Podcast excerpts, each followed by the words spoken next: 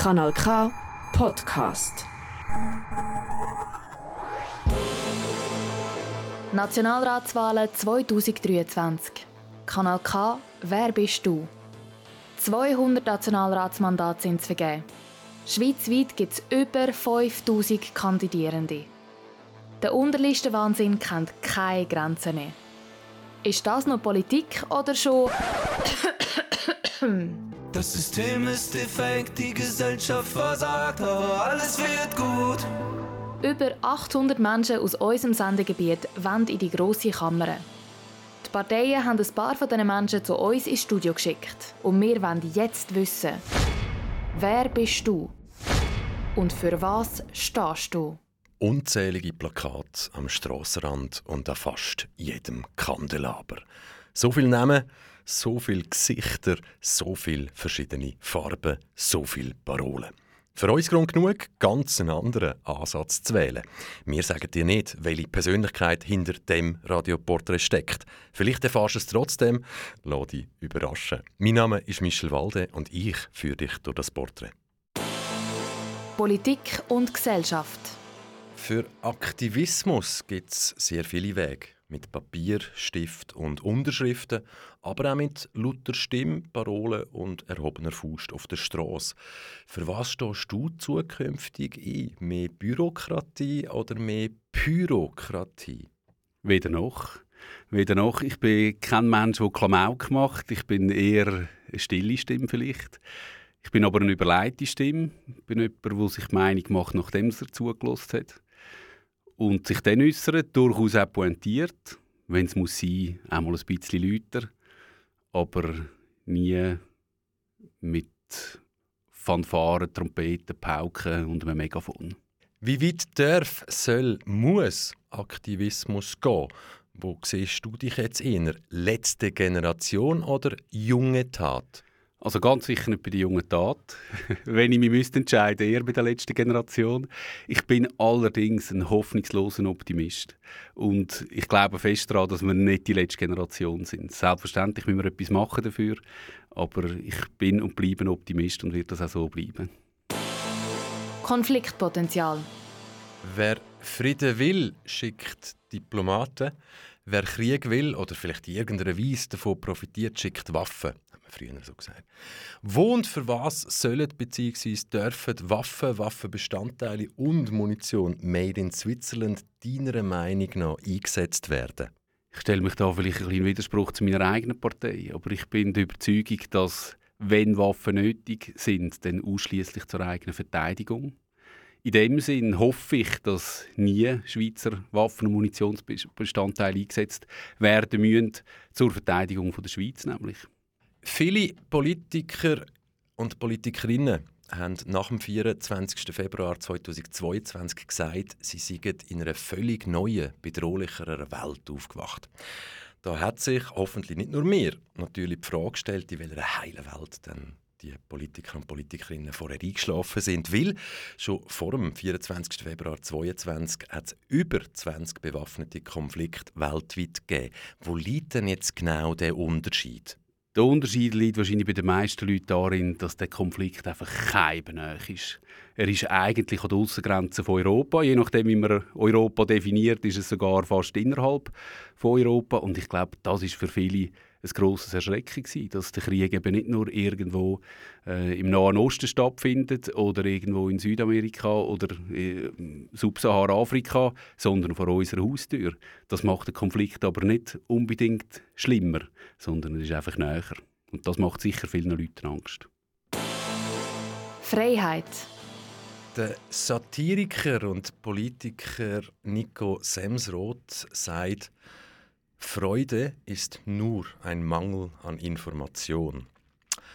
Als Politiker hast du zum Teil Zugang zu Informationen, die vielleicht nicht alle haben. Darum frage ich dich, wie viel Transparenz braucht bzw. vertreibt eine Demokratie, unsere Demokratie, vertreibt der Souverän?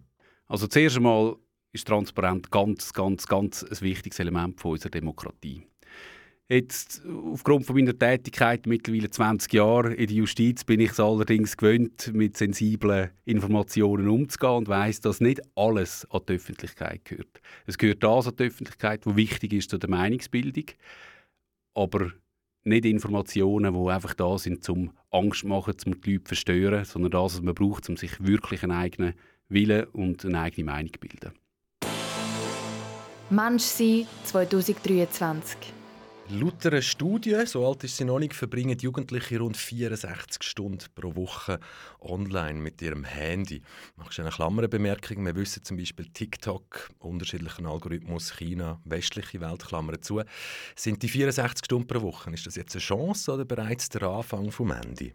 Ich komme wieder zurück. Ich bin hoffnungsloser Optimist. Es ist nie der Anfang vom Ende. Es ist aber eine Entwicklung, die tatsächlich ein bisschen bedenklich ist. Einerseits mal allein Tatsache, wie viel Zeit dass man im Internet verbringt. Und da schließe ich mich für eine auch die junge Generation mit ein. Ich gehöre auch zu denen, die sicher zu viel im Handy sind und meine Kinder würden das auch bestätigen. Ähm, aber es ist natürlich auch eine Chance, weil man ungefilterter, direkter zu Informationen kann kommen. Wichtig ist, dass man irgendwie auch die Informationsquellen sorgfältig aussucht und eben nicht nur Trash konsumiert. Jetzt mal ganz ehrlich. Westliche Welt, westliche Moral, sie steht in unserer Weltanschauung an erster Stelle über allem. Ich stelle Klammern auf, afghanische Frauen haben 1919 das Wahlrecht bekommen. Gut, heute ein bisschen anders, aber in der Schweiz wissen wir, hat es bis ins 71 gebraucht, Klammern dazu. Das Verhältnis aber von der Weltbevölkerung beträgt irgendwie 20 Prozent ist westlich und die anderen 80 Prozent sind nicht westlich. Jetzt frage ich dich, was gibt uns denn die Legitimation, in jeder Situation weltweit als Moralpolizei aufzutreten? Also wir haben ganz sicher nicht Legitimation als Moralpolizei aufzutreten, aber es ist doch so wie bei Filmen je nachdem, um welche Fragen es geht, nimmt man Perspektiven aus der eigenen Familie oder aus dem eigenen Dorf, aus dem eigenen Kanton oder aus dem Land. Und beim Ost-West-Konflikt ist dann halt einfach die Wertvorstellungen, mit denen man aufgewachsen ist, sagt man, ja, das sind jetzt, mit denen bin ich aufgewachsen, mit denen bin ich vertraut, das sind jetzt die Maßgebenden und die müssen doch auch auf der, auf der restlichen Welt gelten. Also ich glaube, es ist weniger eine Frage von Ost-West, sondern mehr einfach eine Tatsache, dass man am liebsten bei seiner eigenen Meinung und bei seiner eigenen Weltanschauung bleibt. Pandemie. Was haben wir aus deiner Sicht besonders gut gemacht und was haben wir aus deiner Sicht überhaupt nicht gut gemacht? Die Pandemie hat vor allem etwas uns aus meiner Sicht in erschreckender Deutlichkeit vor Augen geführt. Nämlich, dass bis am Tag von dem offiziellen Ausbruch von der Pandemie eigentlich praktisch kein Dialog zwischen Wissenschaft und Politik stattgefunden hat.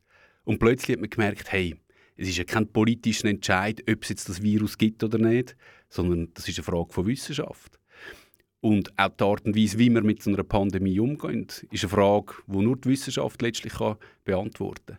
Und das ist etwas, was wir gemerkt haben in der Pandemie und das ist etwas, was wir unbedingt weiterführen müssen, aber eben nicht nur bei Fragen vom Gesundheitswesen oder von pandemischen äh, Lagen, sondern ganz generell. Wir brauchen viel engeren Dialog zwischen Wissenschaft und Politik, weil nur dann können wir smarte politische Entscheidungen treffen. Zusammenleben 2023 ein gutes, friedliches Zusammenleben ist keine Selbstverständlichkeit, sondern harte Arbeit. Demokratie und wertebasierte Politik, wie glaubwürdig sind die zwei Sachen noch, wenn sich große Teile der Bevölkerung in der Politik oder in den Parteien nicht wiedererkennen oder nicht mehr wiederfinden? Also das ist ja zuerst mal der grosse Vorteil von unserem demokratischen System, dass jeder selber muss dafür besorgt sein dass seine Meinung im Parlament oder noch in der Regierung, sei das auf kommunaler Ebene, auf kantonaler oder auf nationaler Ebene, sich wiederfindet. Man kann das ganz einfach machen, indem man den Stimmzettel so einrührt, wie man es für richtig findet. Man kann selber kandidieren, wie ich das für mich entschieden habe. Oder man kann Leute unterstützen, die das machen, wie ich zum Glück auch ganz viele in meinem Umfeld habe, die sagen, ich bin froh, machst du das, muss ich nicht. Und das ist der grosse, die ganz grosse Auszeichnung von unserer Demokratie, dass jeder selber muss dafür besorgt sein dass seine Meinung ähm, Eingang findet in die Politik. Und da muss sich, glaube ich, jeder auch ein bisschen selber an der Nase nehmen. Wenn er findet, seine Meinung ist nicht repräsentiert, dann muss er selber dafür sorgen, dass sie das ist. Deine Bühne, keine Regeln, 20 Sekunden Zeit, ab jetzt. Es ist ein unheimliches Privileg, in diesem Land zu leben. Es ist ein unheimliches Privileg, sich in dem Land dürfen, politisch zu engagieren und das mache ich mit Überzeugung. Und ich möchte alle Zuhörerinnen und Zuhörer auffordern, am 22. Oktober zu wählen. Ob es letztlich Stimme für mich ist, spielt nicht so eine Rolle. Wichtig ist, dass man stimmen dass die eigene Stimme im Altpapier landet. Nationalratswahlen 2023. Kanal K, wer bist du? Immer am 9. auf Kanal K oder online auf kanalk.ch. Kanal K. Kanal K. Richtig gutes Radio.